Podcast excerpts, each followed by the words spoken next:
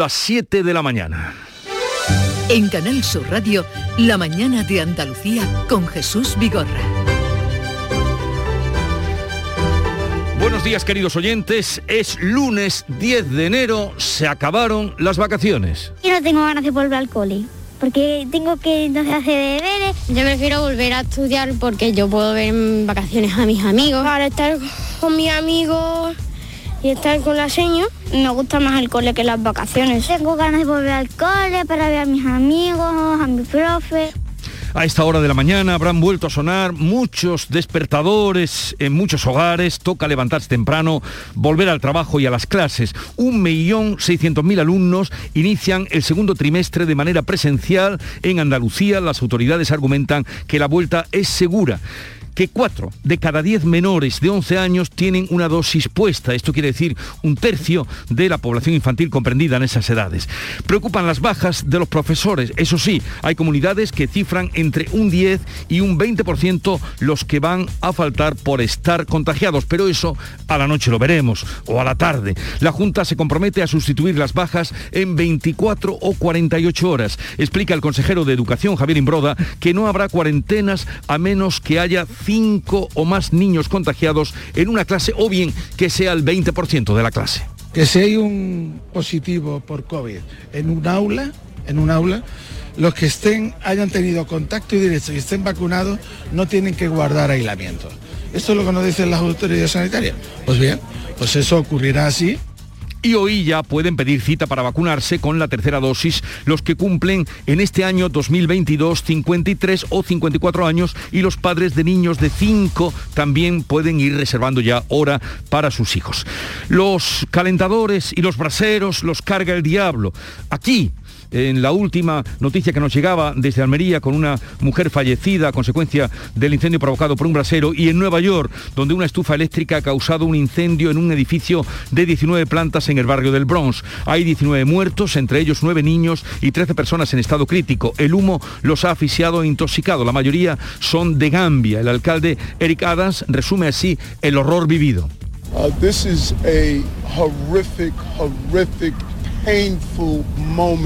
es un momento horrible, de tremendo dolor para esta ciudad. Es uno de los peores fuegos de los últimos tiempos. Los números son horribles. Ni Javier Bardem, ni Pedro Almodóvar, ni Alberto Iglesias han conseguido el Globo de Oro al que aspiraban esta noche. Los premiados se han dado a conocer en Twitter en una edición sin gala, sin público, ni estrellas en la alfombra roja, ni tampoco emisión por televisión. Solo eh, todo esto, no solo por la pandemia, sino por las acusaciones de corruptelas, malas prácticas y falta de diversidad que pesan sobre la organización. Entre los premiados, El poder del perro, de la directora Jane Campion, y la nueva versión de West Side Story de Steven Spielberg primera vez en Nueva York. Quiero ser feliz aquí. Quiero una vida, un hogar.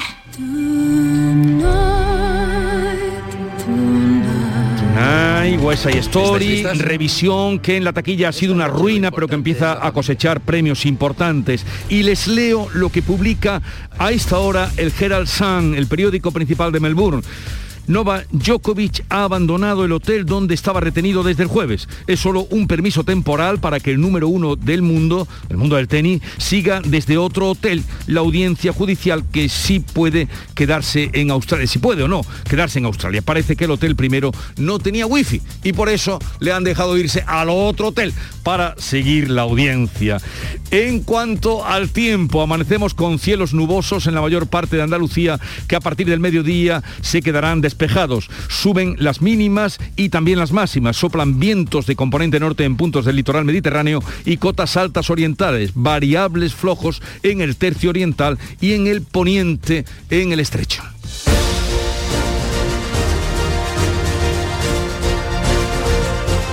Vamos a conocer más concretamente cómo amanece en cada una de las provincias andaluzas, gracias a nuestros compañeros, a los que damos la bienvenida y el feliz año, porque todavía estamos en plazo y vamos a escuchar qué nos dicen. En Cádiz, Javier Benítez. Hola Jesús, buenos días. Tenemos 9 grados, cielo despejado. Hoy llegaremos hasta los 17. Y por el campo de Gibraltar, ¿cómo viene el día, Fermín Soto? Feliz año también para vosotros. Cielos despejados, 10 grados de temperatura, máxima prevista para hoy de 18. ¿Cómo será el día en Jerez, Pablo Cosano? ¿Qué tal? Buenos días, soleado, 17 grados de máxima ahora mismo el termómetro registra 8. Y por Huelva, ¿qué día se espera, Sonia Vela? Ahora mismo tenemos alguna nube, las temperaturas van en ascenso, esas nubes se disiparán al mediodía, tenemos 10 grados ahora en Huelva capital, la máxima será de 20. ¿Qué se espera en Córdoba, José Antonio Luque? Pues mira, también tenemos ahora algunas nubes, pero esperamos un día despejado. En este momento el termómetro registra 8 grados. Y en Esperamos una máxima de 17. 17 máxima en Córdoba y en Sevilla, Pilar González. En Sevilla algunas nubes, la máxima prevista es de 18 grados y ahora tenemos 8 en la capital. Por Málaga, ¿qué día amanece, Mati Polán? Pues amanece con 13 grados, espera 21 y tenemos el cielo despejado. En Jaén, Beatriz Mateas. ¿Qué tal? Buenos días. Aquí tenemos 6 grados, llegaremos a 14 algunas nubes. Laura, ¿qué día tendremos en Granada, Laura Nieto? Hace frío en estos momentos, tenemos 3 grados, pero la máxima será de 19, muy agradable. Pocas nubes. ¿Y cómo viene el día por Almería, María Jesús Recio? 13 grados ahora mismo, llegaremos a los 19, hay poquitas nubes en el cielo. Jesús, podemos ampliar un poquito más la noticia de ese fallecimiento de esa mujer en ese incendio. Ha ocurrido pasadas las 2 de la madrugada en el salón de la vivienda de su casa de dos plantas, en la calle cerca del Moral. La mujer es de edad avanzada, estaba sola, no ha sido necesario desalojar a otros vecinos, los bomberos han acudido de inmediato, pero no han podido salvarla. La investigación para conocer las causas del incendio ya está en marcha. Los primeros datos apuntan a un brasero como la causa de este incendio. Otra vez un brasero, el origen de una tragedia como la muerte de esta mujer.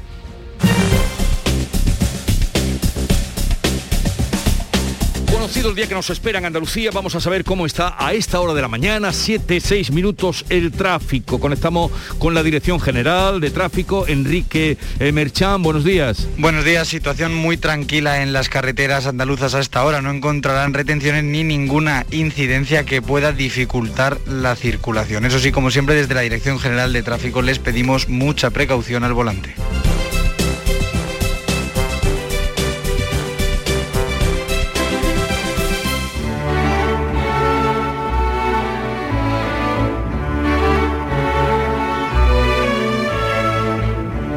La muerte de Jaime Hostos, fallecido este fin de semana a los 90 años durante un viaje a Bogotá, el tempranillo recuerda la memoria del torero.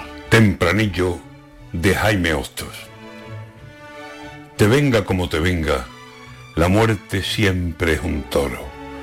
Un toro que te cornea o con el pitón más sordo, o con el pitón más fino, o con el más silencioso. Un toro que nadie sabe cuándo va a ser ese toro que nos embista de golpe y que se lo lleve todo.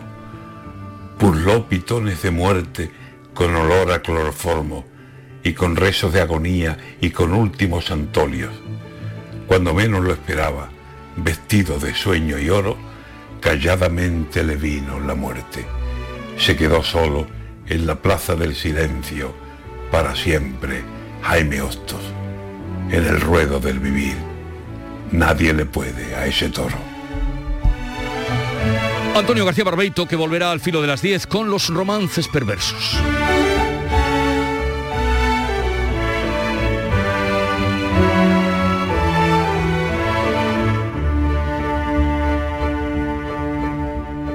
Siete, ocho minutos de la mañana. ¿Estás lesionado? Elige la fisioterapia avanzada de Clínicas Beyman. En Clínicas Beyman ponemos a tu servicio fisioterapeutas de primer nivel equipados con la última tecnología. Nuestra meta es tu recuperación. Somos la fisioterapia oficial de 18 federaciones deportivas de Andalucía. Si necesitas recuperar tu salud, tu rendimiento y tu bienestar, pide tu cita en clínicasbeyman.es. El 21 de enero llega la única lluvia con la que no vas a necesitar un paraguas. Lluvia de millones. El acontecimiento de Euromillones donde tendrás tres oportunidades para ganar. Se reparten 100 premios de un millón de euros que tocan sí o sí. El bote acumulado y el millón que también toca sí o sí. Claro que igual el paraguas lo necesitas para recoger lo que te toque eh, poniéndolo así, del revés. Euromillones. Loterías te recuerda que juegues con responsabilidad y solo si eres mayor de edad. La mañana de Andalucía con Jesús Bigorra. Noticias.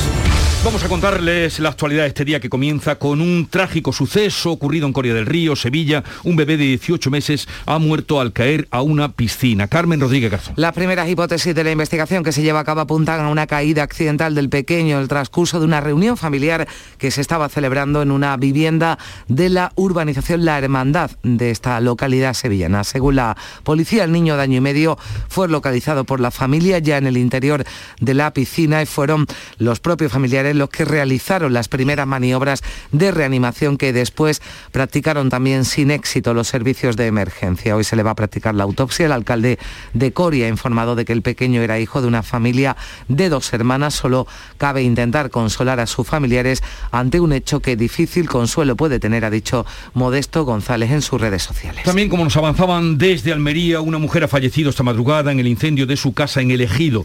Los primeros datos apuntan a un brasero como la causa del fuego. En Nueva York ya hay una veintena de fallecidos, nueve de ellos niños, por el incendio en un edificio de viviendas en el barrio del Bronx. Beatriz Galeano. En el caso de Almería, la mujer era de, avanzado, e, de avanzada edad, vivía sola y el incendio comenzó en un brasero situado en el salón. También en el caso de Estados Unidos, el origen del fuego pudo estar en una estufa eléctrica y además 60 heridos, tres en estado crítico. Se trata del incendio más mortífero de la ciudad en décadas, según el jefe de los bomberos.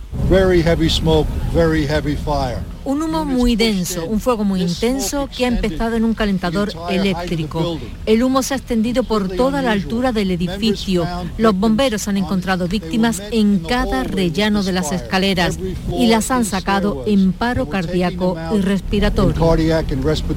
Algunos de los vecinos han contado que el edificio tenía una alarma de incendios que no funcionaba bien y que saltaba con frecuencia, lo que ha podido contribuir a que los vecinos de los 120 apartamentos no tomaran en serio el aviso. Aquí en Andalucía, en Córdoba, una mujer de 63 años resultaba también herida con quemaduras este pasado domingo en el incendio de un piso fue trasladada al hospital Reina Sofía.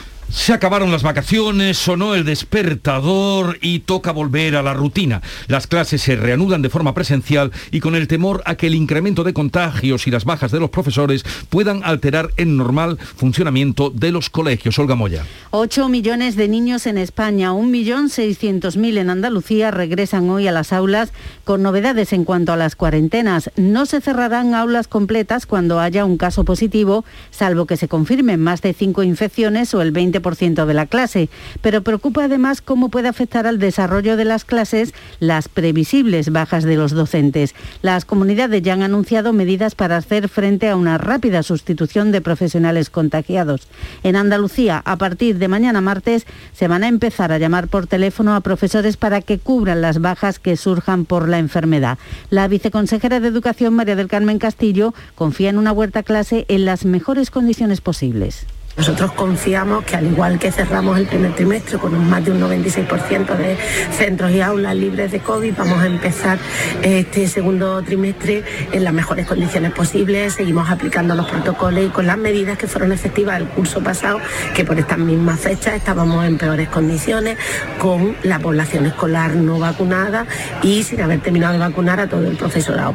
Hoy comienzan además los exámenes en la universidad. Los rectores y también los alumnos defienden la presencialidad. Las clases y los exámenes online no han dado los resultados esperados.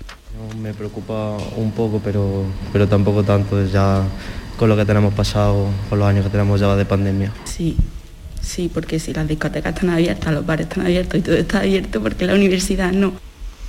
Pues hablaremos de este asunto después de las nueve, nueve y media con el presidente de la conferencia de rectores.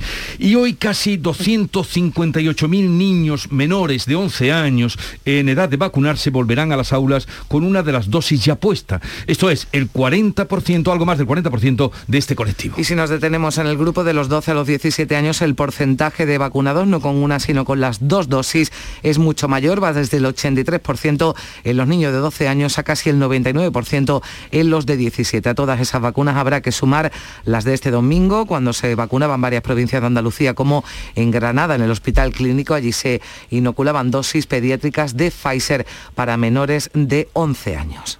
No me han vacunado y no he sentido casi nada. Esto es por salud y para que se acabe la pandemia ya.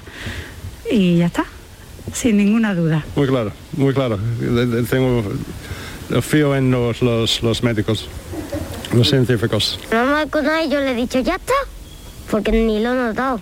Hemos puesto todas las demás vacunas y esta, ¿por qué no? Este lunes se van a recibir casi 240.000 dosis para seguir ampliando las edades de vacunación. 132.000 serán pediátricas. Ya esta semana se va a poder pedir cita para comenzar a inmunizar a los niños de 5 años. También van a poder solicitar su tercera dosis los mayores de 50 a partir del día 12. Y hoy también se van a actualizar los datos de la situación del COVID tras el fin de semana. Las cifras del sábado siguen dejando un incremento de contagios notable y de hospitalizados.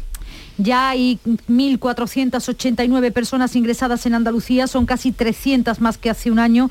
La tasa de incidencia está en casi 1.650 casos por 100.000 habitantes. El sábado hubo en nuestra comunidad más de 13.000 contagios, unos 120.000, teniendo en cuenta los datos aportados por las comunidades autónomas se han producido en España durante el fin de semana. También hoy el Ministerio de Sanidad actualizará sus cifras mientras el ejército ha prolongado su labor de rastreo de contagiados y sus contactos unas semanas más hasta que descienda el número de afectados, como señala el alférez de la Armada, Juan José Fernández. Hasta que la situación no se estabilice o quede la cosa mucho más moderada, no hay una fecha que la operación finalice. Y vamos a hablar de otro asunto que también tiene que ver con el COVID y sobre todo con la oposición de algunos a la vacunación. Un juez australiano acaba de ampliar la orden judicial que impide la deportación del tenista serbio Novak Djokovic a la espera de que concluya la vista que estudia la revocación de su visado por entrar en Australia sin vacunar. El juez ha extendido esa orden que vencía hoy a las 4 de la tarde, ha autorizado que Djokovic abandone el hotel en donde está recluido para seguir el proceso desde un lugar no revelado. El tenista serbio de 34 años ha abandonado ese hotel de Melbourne donde estaba detenido desde el jueves. El tenista número uno del mundo, recordamos, aterrizaba en el aeropuerto de Melbourne el miércoles por la noche para participar en el abierto de Australia, que será entre el 17 y el 30 de enero. Tras su llegada, las autoridades migratorias le revocaban el visado presuntamente por incumplir los requisitos impuestos por el COVID-19 y por considerar que era insuficiente la exención médica que le permitía entrar en el país sin vacunarse. Pues seguiremos pendientes de que la evolución de esa situación de Djokovic que han convertido en héroe los negacionistas. La vuelta al cole y la evolución de la pandemia tras la Navidad son algunos de los asuntos que abordará el gobierno andaluz en el primer Consejo de Gobierno de este año que se va a celebrar mañana en Almería. Así lo anunciaba este domingo el presidente Juanma Moreno que cumple así con su compromiso de celebrar las reuniones del Ejecutivo fuera del Palacio de San Telmo. Almería era hasta ahora la única provincia que faltaba por acoger la reunión semanal del gobierno andaluz. El miércoles también lo confirmaba Moreno en Twitter. Este domingo va a presentar el nuevo proyecto del tramo norte de la línea 3 del metro de Sevilla para la que espera contar con la financiación del gobierno central. Y la política nacional sigue muy removida por las polémicas declaraciones del ministro de Consumo sobre el sector cárnico que hizo en los últimos días de diciembre. Alberto Garzón, pese a las peticiones reiteradas de la oposición y de algunos presidentes socialistas para que sea cesado, aseguraba ayer en una entrevista que terminará la legislatura como ministro sin nombrarlo. Pedro Sánchez en un acto en Palencia mostraba su compromiso con la agricultura y la ganadería. También hemos cumplido, y hay que decirlo alto y claro, con el sector primario, con los ganaderos y con los agricultores, con esa ley de cadena alimentaria que lo que va a permitir es que no se pueda vender por un precio inferior al coste de producción. Cumplimos con ellos también con una PAC que ha garantizado los recursos económicos para los próximos años. El Partido Popular anuncia una ofensiva parlamentaria contra Garzón. El vicesecretario de Comunicación de los Populares, Pablo Montesinos, llama al ministro de Consumo lastre para los intereses generales de España. Todos los líderes del PSOE van a tener que retratarse o están los eh, dirigentes del Partido Socialista con la ganadería, con nuestros eh, responsables ganaderos que también hacen en el interés económico y general de España, o están con Sánchez, que le mantiene, y con Garzón, que se ha convertido en un auténtico lastre para el interés de todos los españoles. Por su parte, Ciudadanos considera que la única razón por la que el presidente no lo ha cesado todavía es porque le gusta, ha dicho Inés Arrimadas, demasiado el colchón de la Moncloa. No podemos tener un gobierno con un ministro que se va al extranjero a decir que la carne que exporta España es de mala calidad. O eres muy sectario o tienes muy pocas luces para irte al extranjero a decir que la carne que exporta España es mala.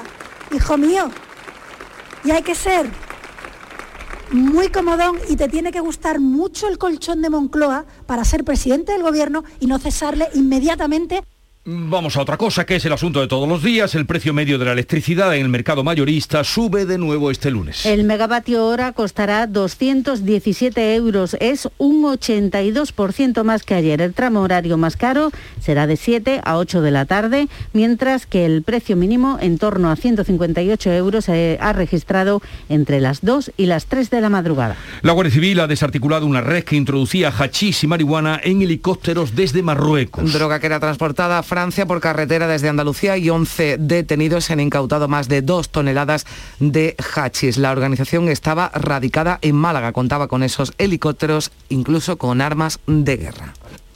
En los registros se te vienen tres helicópteros, cuatro armas de fuego, alguna de guerra, abundante munición, chaleco antibala y numeroso dispositivo electrónico que utilizaban para evitar la acción policial. En la operación finalmente se han detenido a 11 personas, una de ellas por la policía francesa. Además, hay nueve personas pendientes de detener en Francia son las 7.20 minutos de la mañana. Vamos ahora a la revista de prensa que nos trae Paco Rellero. La actualidad y las novedades en salud, las noticias sobre investigación médica, prevención, terapias y un consultorio para responder a tus dudas. Envíanos tus consultas en una nota de voz al 616-135-135. 616-135-135. Por tu salud con Enrique Jesús Moreno. De lunes a viernes desde las 6 de la tarde. Quédate en Canal Sur Radio la radio de Andalucía. Paco Reyero, buenos días, feliz año, bienvenido y me alegro saludarte.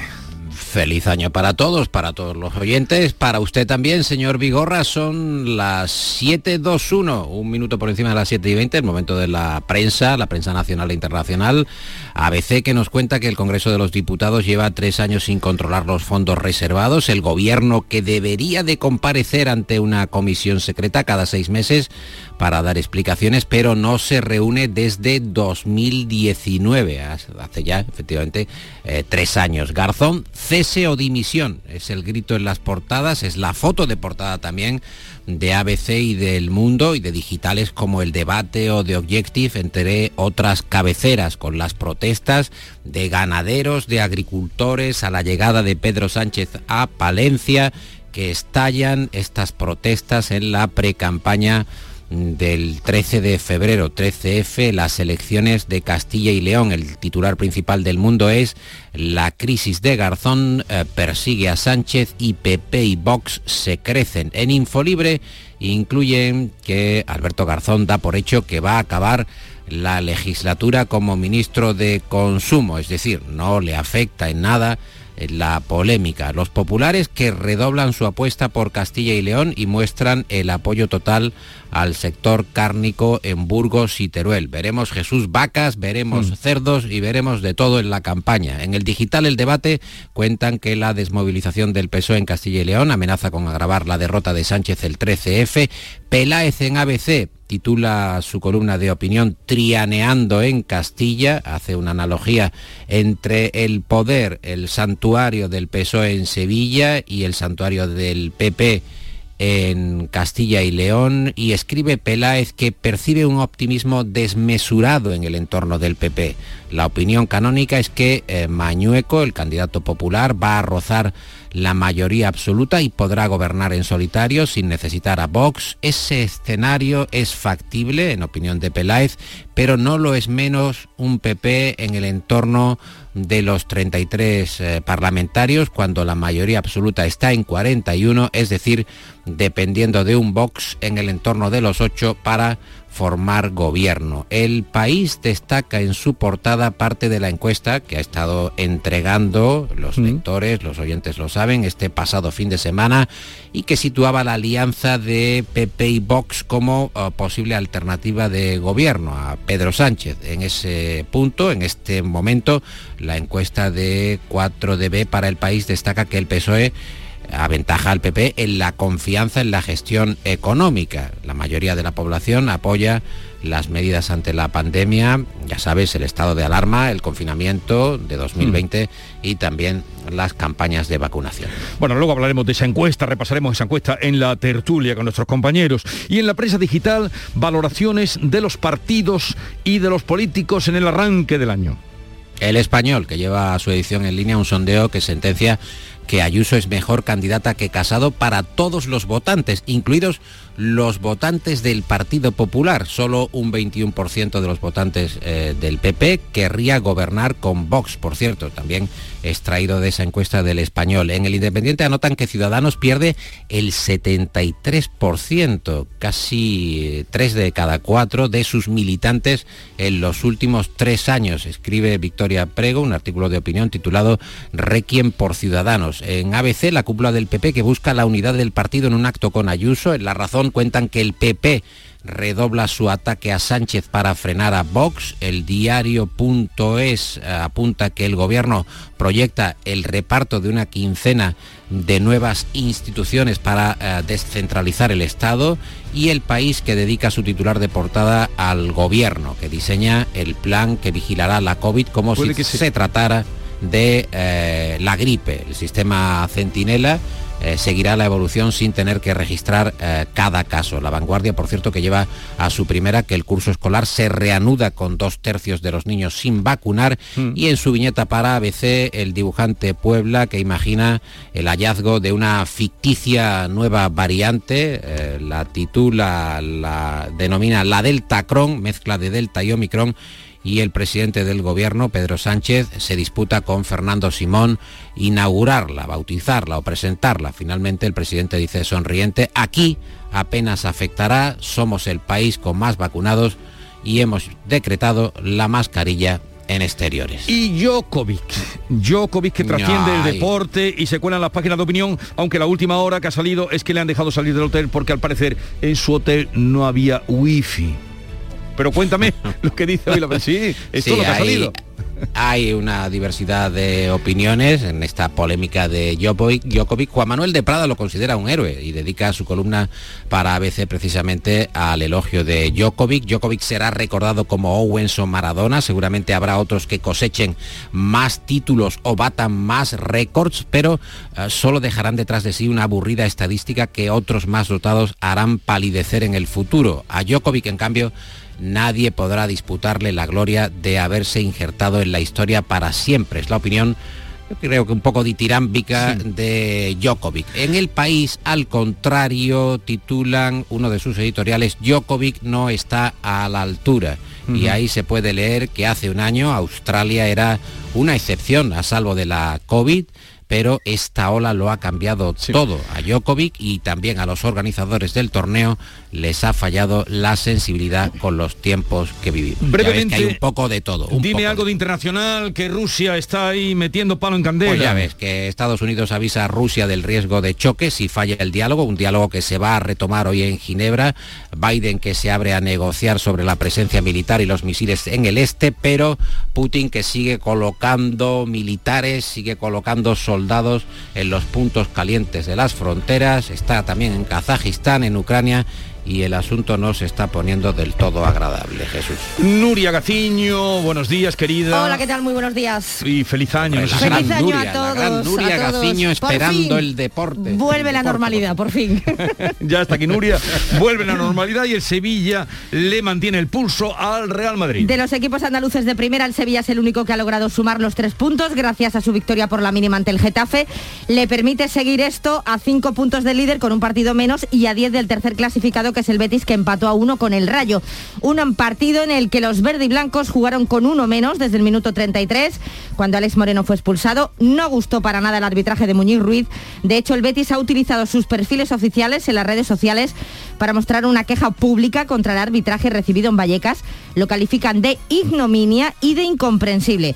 A pesar de ello, sigue tercero gracias al empate del Atlético de Madrid ante el Villarreal. Empate también del Granada, empate a uno el sábado frente al Barcelona, así que son decimoterceros y derrota en cambio del Cádiz 0 a 2, 2 a 0 en Pamplona ante Osasuna y la imagen de nuevo no ha sido nada buena. Los cadistas siguen en puestos de descenso a tres de la salvación. En segunda, la Almería mantiene el liderato tras empatar a uno Las Palmas, pero ya tiene al Valladolid a tres puntos y ojo que Podría ponerse hoy a solo un punto si gana en Oviedo. Y el Málaga recupera su versión más ambiciosa, empate a dos con el Sporting de Gijón en la Rosaleda, peor suerte para el Unicaja, que tras caer en el Carpena con el Valencia Vázquez se queda sin opciones de disputar la Copa del Rey de Granada. Oye, de momento eh, un juez frena, Sí. como contábamos, la deportación de Djokovic. Sí, vamos a ver eh, qué va a pasar porque hay que esperar a que concluya la vista que estudia la revocación de su visado por entrar en Australia sin vacunar y de este modo pues lo que ha podido es abandonar el hotel donde estaba recluido. Eh, comentabais que por falta de wifi entre otras cosas. El hotel desde luego no debe ser una monería para nada, pero no solo para Djokovic sino para nadie. Oye, ¿con qué echamos el cierre, Paco? Pues muy brevemente, no, no prestamos atención a la prensa, pero fíjate lo que dice el español, que Yolanda Díaz copia el look de la reina Leticia. Y Anda. hay un índice de nueve veces en los que la ministra de Trabajo ah, se ha dedicado a imitar el estilo de, de la reina Leticia. Es una cosa sorprendente. No, no prestamos atención a lo ¿Cómo que importante. no prestamos si llevas cuando- aquí 10 minutos dándome cuenta de la pero- prensa? Pero, este detalle, este detalle yo no lo habría percibido jamás, que Yolanda Díaz copia a la reina Leticia. No se le escapa Eh, nada. ¿eh, bienvenido, Paco, que tengáis un bonito día, Nuria. Igualmente. Hasta mañana. Sonaron las señales horarias de las 7 y media de la mañana, sintonizan Canal Sur Radio y les damos cuenta de la actualidad en un par de minutos. Con Beatriz Galeano repasamos las principales noticias. Ha muerto ahogado un niño de 18 meses al caer a una piscina en Coria del Río, en Sevilla. La Policía Nacional investiga el suceso como un accidente. El niño cayó al agua de manera inadvertida durante una reunión familiar y todo intento de reanimarlo fue infructuoso. En Almería, elegido, en el ejido, una mujer ha fallecido en el incendio de su casa esta madrugada. Vivía sola y era de avanzada edad. En Nueva York, una estufa eléctrica ha provocado un incendio en un edificio. Hay 19 muertos, incluidos 9 niños, 30 personas están ingresadas, 13 en estado crítico. Las llamas se iniciaron en un tercer piso y el humo subió por el interior del bloque. Muere la otra niña herida al salir volando el castillo hinchable de Mislata en Valencia. La niña tenía cuatro años, estaba ingresada en la UCI desde el pasado 4 de enero tras sufrir un fuerte golpe en la cabeza. 1.600.000 alumnos andaluces regresan hoy a las clases con el nuevo protocolo acordado en la Interterritorial de Salud. Solo se van a imponer cuarentenas si hay un 20% de alumnos contagiados o 5 con COVID en la misma aula en Andalucía. Las bajas del profesorado contagiados se cubrirán en 24 o 48 horas. Comienzan hoy los exámenes en la universidad. Este año se adelantan para escalonar las pruebas y facilitar la presencialidad. Cada universidad puede elegir qué justificante exige ante una falta por COVID, si PCR, antígenos, certificado médico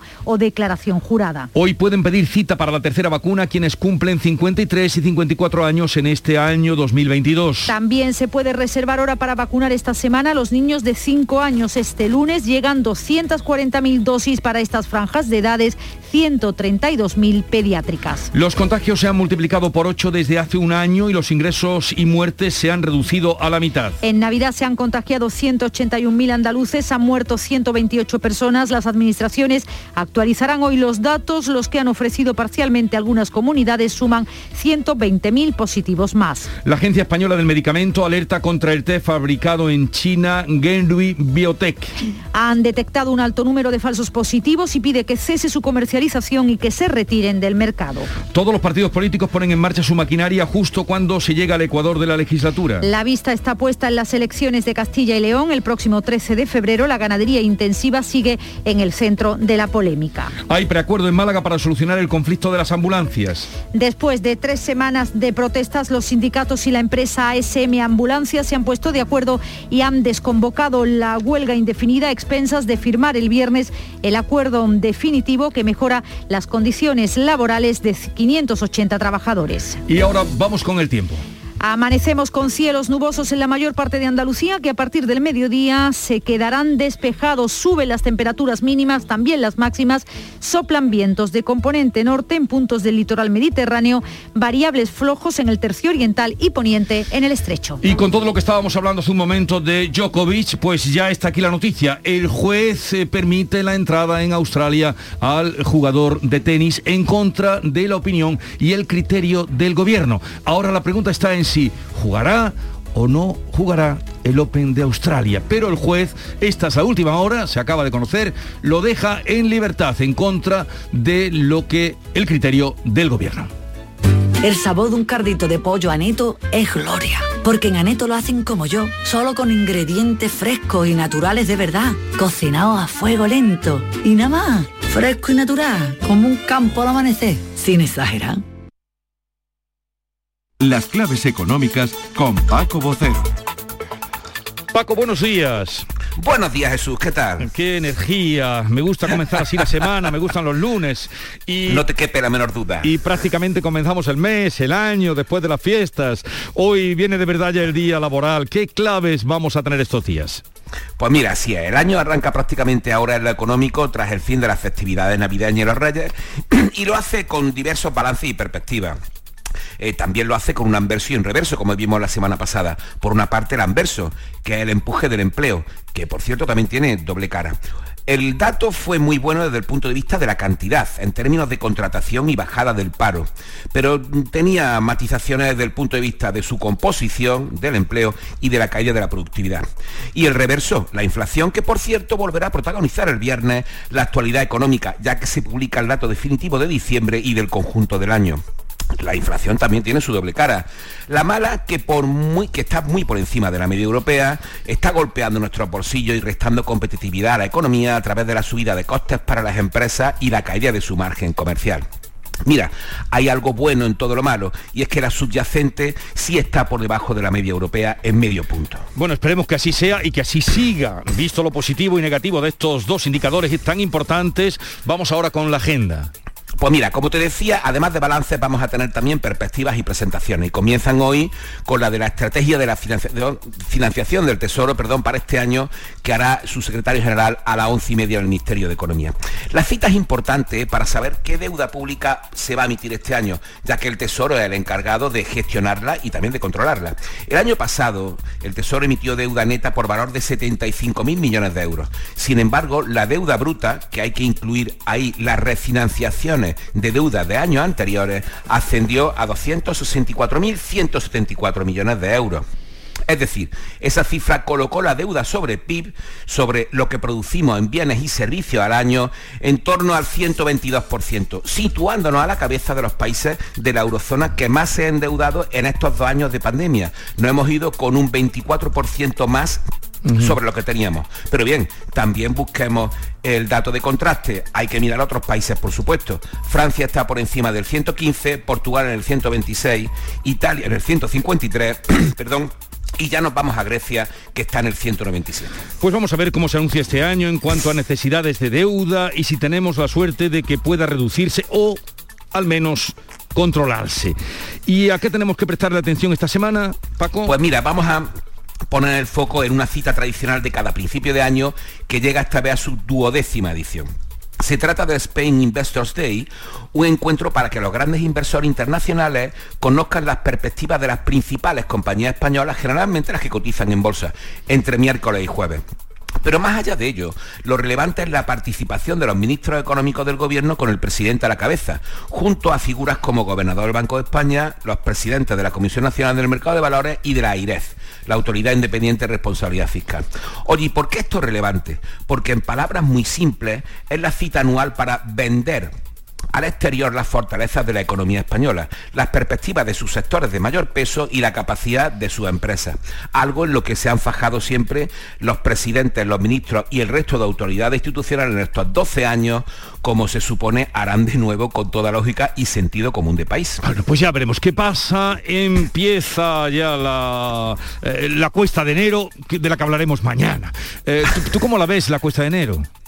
Pues pues sinceramente la cuesta de enero va a ser bastante empinada, no solamente por el tema de los precios, sino también por algunas cuestiones que afectan a mm, figuras claves de nuestra economía, por ejemplo la subida de autónomos y algunas otras subidas más de tasas e impuestos que están por ir dando vueltas. Pero bueno, sí que va a ser una una mm, una cuesta un poquito empinadita, sí, ¿para qué nos vamos a engañar? Iremos escalándola como podamos, sobre todo con eh, eh, porque estar informados es lo principal y para eso Paco está aquí cada mañana. Un saludo, que tengas un bonito día, Paco. Igualmente, hasta mañana, Jesús. La actualidad y las novedades en salud, las noticias sobre investigación médica, prevención, terapias y un consultorio para responder a tus dudas. Envíanos tus consultas en una nota de voz al 616 135 135. 616 135 135. Por tu salud con Enrique Jesús Moreno. De lunes a viernes desde las 6 de la tarde. Quédate en Canal Sur Radio, la radio de Andalucía. Se acabaron las vacaciones y 1.600.000 alumnos andaluces regresan hoy a las clases con el nuevo protocolo acordado en la interterritorial de salud, con la incertidumbre de cuántos profes pudieran eh, darse de baja, en fin, a la puerta de un colegio, eh, rememorando su adolescencia, se ha ido Javier Moreno. Buenos días, Javier. Muy buenos días Jesús, mi adolescencia y mi eterna juventud. Estoy en Triana, en el corazón de Triana, este barrio de Sevilla, eh, donde todavía hay muy poquito ambiente, hay pocos estudiantes. Estoy en la puerta del colegio Nuestra Señora del Rosario, que tiene primaria y secundaria, es un colegio concertado, y al ladito está el Instituto Vicente Alexandre, de momento las puertas cerradas hace fresquete, 8 grados, entran a las 8 los de secundaria y los peques entran a partir de las 9. Hoy Jesús, básicamente lo que queremos pulsar es qué tanta información tienen los estudiantes de esos nuevos protocolos de los que venimos informando durante toda la mañana. El más importante, bueno, porque todos vienen, los poquitos que vemos ahora, vienen todos con mascarilla dentro y fuera de clase, pero qué tanta información tienen sobre el confinamiento, sobre las cuarentenas que van a afectar cuando se contagien más de cuatro compañeros o el 20% del salón. Por tanto, esa es la principal novedad y esperando que no afecte mucho el, el coronavirus a los profesores para que no afecte al normal desarrollo de las clases. De momento mucha tranquilidad aquí en, estos colegios, Jesús. Claro, son las 8 menos 20 minutos todavía y se harán, eh, en fin, de, rogar y de creer los niños en su primer día de vuelta, de reanudar el curso. Volveremos contigo, Javier, en otro momento. Vamos con otra noticia de Andalucía. Un hombre de 28 años ha sido condenado a cuatro meses de prisión y dos años de alejamiento por amenazar al médico que le estaba atendiendo en las urgencias del hospital regional en Málaga, Matípola. Pues así es. Eh, fue el sábado cuando el médico se disponía a auscultar a este paciente que comenzó a mantener una actitud hostil y agresiva y tal como señala la sentencia, el condenado mantuvo su hostilidad incluso cuando llegó la Policía Nacional. Tras presentar la denuncia, el médico llamó al teléfono de atención urgente del Colegio de Médicos de Málaga, que donde fue atendido y asistido en el juicio rápido que se celebró este domingo y donde salió esa sentencia dos años, cuatro meses y dos años de alejamiento. El hospital de Lucena sufre un ataque informático por hackers que han publicado datos del historial médico de los pacientes. ¿Qué ha pasado, José Antonio Luque? Pues fíjate, los listados están publicados en la web profunda o donde son accesibles a todo el mundo. Los hackers pidieron un rescate tras acceder al menos a tres ordenadores del Hospital Lucentino, un centro privado con 160 camas que abrió sus puertas hace un año gestionado por la empresa Amavega. Según ha confirmado a Canal Sur el técnico informático Marc Almeida, los delincuentes han revelado datos como facturas y contraseñas y servidores, además del historial médico de pacientes. Le escuchamos. Los datos que hay son tanto internos del hospital como técnicos a nivel de descripción de servidores, de la red, etcétera, y eh, obviamente todo lo relacionado con los pacientes, de lo que hay, no quiero decir que esté todo, porque el 100% de la información que, que maneja el hospital pues no la, no la sé, pero que ahí hay, hay datos desde luego. Está eso confirmado al, al 250%. Dice el centro que borrarán los datos sensibles de los pacientes y la empresa. En Jerez, asociaciones de vecinos denuncian la presencia de un pirómano que lleva semanas quemando contenedores de basuras por distintas partes de la ciudad. Pablo Cosano. Pues hasta nueve contenedores en distintos barrios de Jerez han ardido desde el pasado viernes y no son los únicos porque desde hace ya varias semanas que este tipo de actos vandálicos se repiten por toda la ciudad y siempre con un modus operandi muy parecido. Los fuegos se inician sobre las 3 de la tarde cuando hay menos tránsito de personas en la vía pública.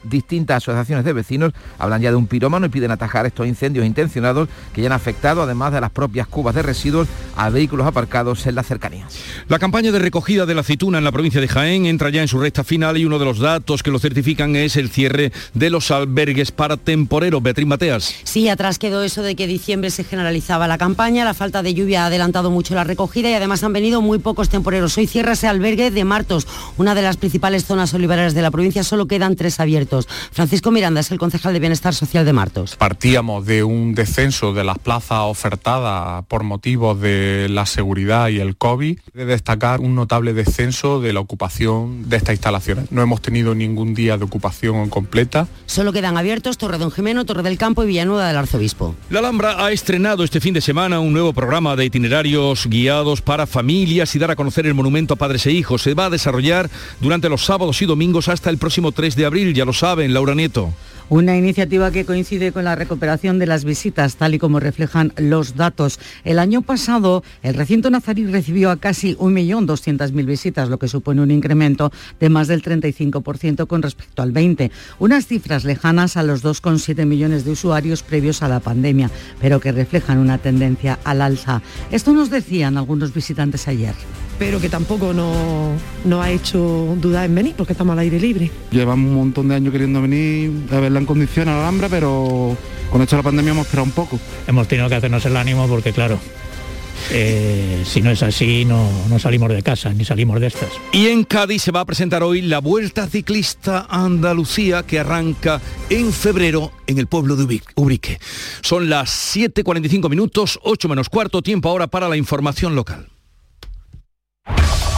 En la mañana de Andalucía de Canal Sur Radio, las noticias de Sevilla. Con Pilar González.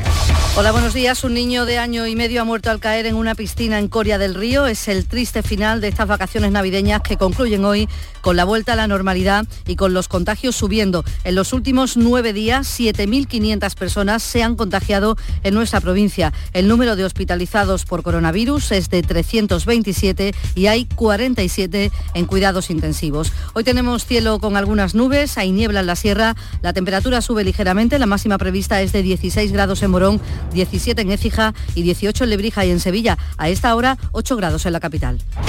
Ignacio Automoción tu centro multimarcas en Utrera te ofrece la información del tráfico. Hay retenciones en la entrada a Sevilla por la A49 de 4 kilómetros, uno en su continuidad por el patrocinio, uno también por la autovía de Utrera, por la de Coria y por la de San Juan. En la subida al Centenario también un kilómetro en sentido Cádiz. En el interior de la ciudad el tráfico es intenso en la entrada por el Alamillo, Avenida Juan Pablo II y en la Ronda Urbana Norte en ambos sentidos.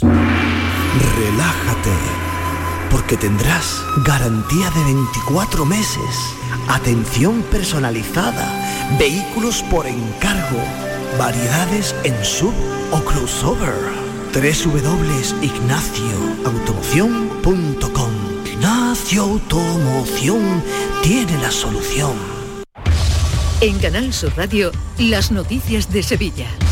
Un bebé de 18 meses ha fallecido tras caer a una piscina en Coria del Río. Las primeras hipótesis apuntan a una caída accidental del pequeño durante una reunión familiar en una vivienda de la urbanización La Hermandad. Según la policía, los propios familiares rescataron al, al niño del agua y le realizaron las primeras maniobras de reanimación que después practicaron también sin éxito los servicios de emergencia, tanto sanitarios como un patrullero de la policía. Hoy se le va a practicar la autopsia a este niño de año y medio fallecido ahogado en esta piscina. Y cuando son las 7 de la mañana y 47 minutos, nos marchamos hasta el Colegio Nuestra Señora del Rosario, en la capital, en San Vicente de Paul. Y es que los colegios ya están abiertos, las clases de la ESO y bachillerato comienzan a las 8 de la mañana y supone el regreso a la normalidad y la vuelta tras las vacaciones. Allí está Javier Moreno. Buenos días.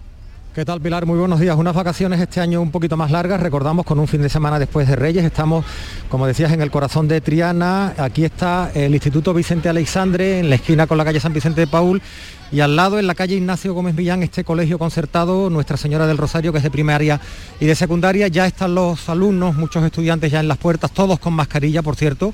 Es importante hay que recordarles que, que hay que tener la mascarilla tanto dentro como fuera del aula también en el patio. Y hoy lo importante Pilar es conocer qué tanta información tienen los estudiantes de esos nuevos protocolos. Recordamos el más importante es que a partir de ahora las cuarentenas en las aulas se establecen a partir de los cinco contagiados o del 20% de los alumnos con, con, COVID. Por tanto, esperando a que abran las puertas de este colegio Nuestra Señora del Rosario, a las 8 entran los mayores, los de secundaria, a partir de las 9 los pequeñitos, los de primaria. Gracias, Javier. Cuatro de cada diez de los niños que vuelven hoy a clase en Sevilla están vacunados. Padres y madres en general aplauden esa vuelta a la presencialidad, pero echan en falta más recursos para evitar contagios. Raquel Reina, del AMPA del Instituto Pedro Garfias de Sevilla, lamenta que los protocolos sean los mismos que en el inicio del curso. Los refuerzos COVID pues han terminado, no se, no se invierte más. Se vuelve a empezar como acabamos cuando la situación creo que no es la misma. Por ejemplo, la bajada de ratio sería muy interesante para el tema de, de los contagios no sean tan numerosos, ¿no? Para la clase, para, bueno, se puedan hacer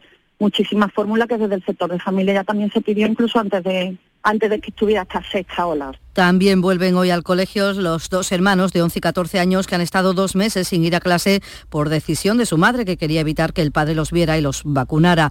Eh, los niños recuperan por tanto también su normalidad con la vuelta al colegio, algo de lo que han estado privados y por el que el padre exigirá una responsabilidad judicial a la madre según el abogado, su abogado Javier Toucedo están con su padre, gracias a Dios, eh, van a ir a clase el, lunes que viene y, están bajo la custodia privativa de su padre. Hay una, unas medidas provisionales señaladas para mayo. Mientras tanto, los menores están con su padre y, ya veremos cómo evoluciona el tema judicialmente. Tenía que haber mm, cumplido su obligación de asistir a los menores y de atenderlos. Una de, de las necesidades de los menores es la enseñanza obligatoria y la ha incumplido voluntariamente y dolosamente. Y comienza también en este mes el periodo de exámenes en la universidad y a los estudiantes les preocupa no poder hacer las pruebas si dan positivo o están confinados, y más teniendo en cuenta que la incidencia de contagios entre los jóvenes veinteañeros cuadruplica a los mayores de 60 años. Hombre, a mí lo que me preocupa es que de positivo tenga que perderme una fecha de examen oficial y no sé si el reglamento recoge o cómo recoge que luego pudiera yo dar el examen en otra fecha. Si pasas el COVID, por mucho que te hagan el examen una semana después, también uno ha estado malo y no puede preparárselo de la misma forma. Todos mis compañeros apenas están eh, saliendo, quedando con amigos y con familiares en estas fechas ahora que se acercan los exámenes por, miedo a, a contagiarse ahora que sería un problema importante, claro. Bueno, pues la Universidad de Sevilla garantiza que se harán esas pruebas, que se adaptará la actividad a la situación de los docentes. Lo ha subrayado aquí en Canal Sur Radio la vicerrectora de Servicios Sociales, Ana López en ningún caso perderán la oportunidad, en ningún caso se realizarán las adaptaciones que correspondan en cada caso, pero no perderán ni tampoco lo que es docencia obligatoria, eh, si no se puede no se puede asistir por razón de enfermedad o de confinamiento, pues también se adaptará, se buscará la adaptación que corresponda según el proyecto docente. Y más asuntos, el alcalde de Sevilla, Antonio Muñoz, va a presentar esta mañana nuevas medidas en materia de vivienda para la ciudad, mientras que la Junta va a presentar el miércoles el nuevo proyecto del tramo norte de la línea 3 del metro que va de Pinomontano al Prado de San Sebastián, aunque no está cerrada la financiación de la obra que asciende a 700 millones de euros. Este proyecto tiene 12 estaciones de este tramo norte de la línea 3 serán subterráneas, a excepción de las dos primeras que corresponden a talleres y cocheras y Pino Montano Norte. Y esta noche a las 12 comienzan los primeros desvíos de tráfico por la obra de ampliación y cambio de tirantes del puente del Centenario. De momento, los desvíos serán en sentido Cádiz. Estarán abiertos para todo tipo de vehículos y serán obligatorios para aquellos que tienen más de 20 toneladas. Según el Ministerio de Transportes, solo se cortará el tráfico en el puente de manera puntual en uno de los carriles y en horario de menos tráfico. 7 de la mañana y 52 minutos. Los lunes a las 10, El Llamador en Canal Sur Radio. Este lunes, a partir de la una de la tarde, la tertulia de la jugada de Sevilla te llega desde el nuevo restaurante Burro Tomares, con toda la información y actualidad del deporte de Sevilla. La gastronomía más canaria se cocina en Tomares, en Burro Canaglia Bar and Resto de Tomares, en la avenida del Aljarafe 1416. Disfruta de la experiencia Burro Canaglia Bar and Resto de Tomares. Te quedarás sin palabras. Las noticias de Sevilla. Canal Sur Radio. El comité de empresa del IPASAN, que se encarga de la limpieza de la capital, va a solicitar una reunión con los responsables de la nueva delegación de limpieza viaria que ha creado el alcalde de Sevilla y que ha reconocido que es una cuestión bastante mejorable en la ciudad. El presidente del comité de empresa, Andrés Doblado, ha explicado aquí en Canal Sur Radio que la plantilla, 1.300 trabajadores, es insuficiente para cubrir toda la ciudad y por tanto hay barrios que se quedan fuera. Reclaman, por tanto, más contrataciones. En el momento que nos vengamos todos, terminen las vacaciones de todos los compañeros compañeros que están ahora mismo en su disfrute y podamos reunirnos porque vamos a pedir una reunión con primero con la empresa para saber de qué va esto, lógicamente, y después pues si hay que pedírsela al ayuntamiento, pues también tendremos que estar con el ayuntamiento y a ver qué soluciones le podemos encontrar. Pero ya te digo, todo no sea metiendo personal o haciendo si no se puede ahora mismo meter personal fijo, mm, contrataciones, más contrataciones, complicado lo veo. El Ayuntamiento de Sevilla va a destinar cerca de 425.000 euros a mejorar el mercadillo del Parque Alcosa. Es uno de los más concurridos de la ciudad y cada domingo se instalan allí alrededor de 400 puestos de venta. Y los vecinos del Cerro del Águila, también en la capital, van a solicitar una reunión con el delegado de distrito y responsable de Bienestar Social, ahora también de Urbanismo, Juan Manuel Flores. Quieren que garantice, que se les garantice la paralización de la apertura del centro de alta tolerancia para personas en situación de exclusión social que estaba previsto abrir en el polígono Itasa. En principio la empresa concesionaria ha dado un paso atrás, pero los vecinos quieren información oficial. El portavoz de la plataforma, que durante meses se ha opuesto a este centro, David Castro, espera conocer detalles vamos a parar, pero no vamos a descansar. No sé si me entiende. Nosotros vamos a estar ahí eh, vigilando y viendo qué va a ocurrir con esto. Queremos saber dónde lo van a ubicar. Nosotros nuestro objetivo era que aquí no fuese. Que no fuese porque es un polígono industrial, porque los pliegos no, no cumplían con lo que se decía y ese objetivo, por lo que se ve, se va a cumplir. Ahora veremos dónde, dónde va y o si cambian el sistema y buscan otra solución. Y en materia cultural les contamos que el antiguo Ayuntamiento de Camas va a ser centro de interpretación del carambolo. La Diputación ha licitado el proyecto para que la antigua Casa Consistorial se adapte como nuevo centro de interpretación del yacimiento arqueológico del Cerro del Carambolo, donde descansan los restos de un antiguo santuario fenicio y donde apareció el famoso tesoro que lleva el nombre del enclave. 600.000 euros se van a invertir. A esta hora 6 grados en Almensilla, 7 en Burguillos, 6 en El Cuervo, 8 en Sevilla.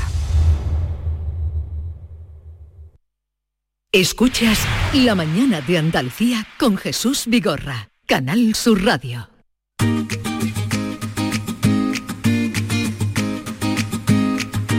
Vitaldent les ofrece este programa.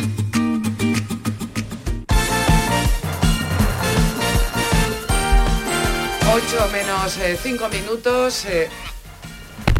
8 menos 5 minutos, tiempo ya para el deporte. Nuria Gaciño, ¿qué tal? Buenos días. Hola, ¿qué tal? Muy buenos días. Bueno, vamos con lo último, que ha sido la noticia que llega de Australia, que mm, según la decisión del juez, tiene posibilidad Djokovic finalmente de jugar el Abierto de Australia. Todo parece indicar que va a poder jugar ese Abierto de Australia. Contábamos a las siete y media que un juez Anthony Kelly, que ya se ha cubierto de gloria y que desen con este nombre que va a dar mucho que hablar, pues frenaba la deportación y lo dejaba abandonar el hotel donde estaba recluido. Pues bien, este juez en cuestión parece que acaba de ordenar la liberación del actual número uno del mundo, así que el tenista serbio puede quedarse en Australia y jugar a partir del próximo lunes el abierto de Australia. Eh, deberá ser liberado en los próximos 30 minutos, le harán entrega de su pasaporte y sus efectos personales y encima pues habrá que pagar los costes legales de Djokovic, que puede, como decíamos, jugar este abierto de Australia a pesar de no estar vacunado. Se sale con la suya la, estrena en la estrella del tenis eh, mundial y lo más curioso es que, por ejemplo, la tenista checa Borakova, que estaba en la misma situación mm. de Djokovic, exactamente la misma,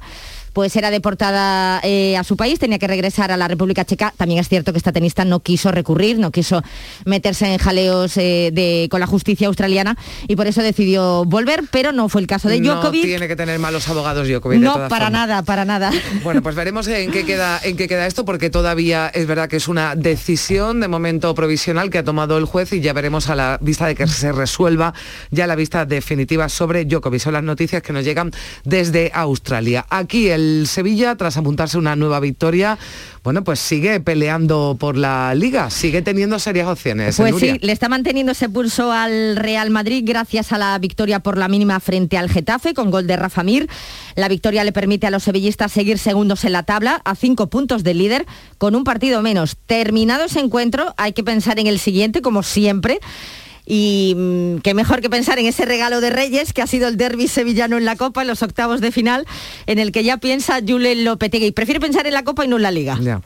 Creo que no hay mucho más, mucho que decir ante un derby, ¿no? Todos conocemos lo que supone eh, para la ciudad y bueno, el sorteo ha querido que, sea así y, además en campo del rival. Esa es lógicamente eh, la, ventaja que pueden tener y nosotros tenemos que, prepararnos ya, recuperar bien ahora, pero evidentemente todos conocemos, no hace falta decir mucho de lo que supone un derby en esta ciudad. Bueno, pues un derby, el Sevilla que se va a enfrentar el próximo partido eh, frente al Betis, eh, que todavía, de ese partido de ayer, todavía colea la actuación arbitral, muy criticada además eh, por parte del club en las redes sociales, Nuria. Sí, muy criticado por todos, por parte de todos, un partido que terminó con empate a uno frente al Rayo, los verdiblancos jugaron con uno menos desde el minuto 33 mm. cuando Alex Moreno fue expulsado, no gustó para nada ese arbitraje de Muñiz Ruiz, ya no solo por la expulsión, sino bueno, por los pequeños detallitos, ¿no? Incluso también por el empate del Rayo Vallecano que vino precedido de una falta. Decías tú que el Betis ha utilizado sus perfiles oficiales en las redes sociales para mostrar una queja pública contra el arbitraje. Eh, lo califican de ignominia y de incomprensible y Pellegrini también se ha quejado, cosa muy extraña en él. Yo voy a los árbitros muy nerviosos, no tienen capacidad de diálogo. Les voy a decir, lo único que, fue que les voy a decir que antes de desequilibrar un partido de la manera como lo hizo, que lo fuera a ver al monitor. Si él estima en el monitor que está bien expulsado, que la cabeza no está muy abajo y Alex levante el pie, no hay nada que reclamar. Pero sí, yo creo que lo menos que puede es tener una decisión segura. Bueno, pues vea a los árbitros muy nervioso Pellegrini, el, preocupa la situación del Cádiz, suma una nueva derrota y es penúltimo, Nuria. 2 a 0 frente a Osasuna y Cervera de todos modos es optimista con respecto a la salvación. Yo veo factible la salvación del Cádiz, por supuesto, pero hay que cambiar muchas cosas. Esa es la, opinión mucha. Hay que cambiar muchas cosas porque así, así no, hay que cambiar muchas cosas. Y, pues, se puede pensar con esa frase lo que quieras, si quieren pensar en mí, en mí también. Hay que cambiar muchas cosas porque así... bueno, pues a ver qué se puede cambiar en el Cádiz para que eh, revierta la situación y el empate importante del Granada frente al Barça, son decimoterceros. Gracias, Nuria. En Vitaldent, este mes 15% de descuento en tu tratamiento dental. Porque sabemos que tu sonrisa no tiene precio. ¿Cuál? ¿Mi sonrisa? ¿Será la mía? Oye, ¿y la mía? Claro, la vuestra y la de todos. Hacer sonreír a los demás no cuesta tanto. Pide cita en el 900 101 001 y ven a Vitaldent.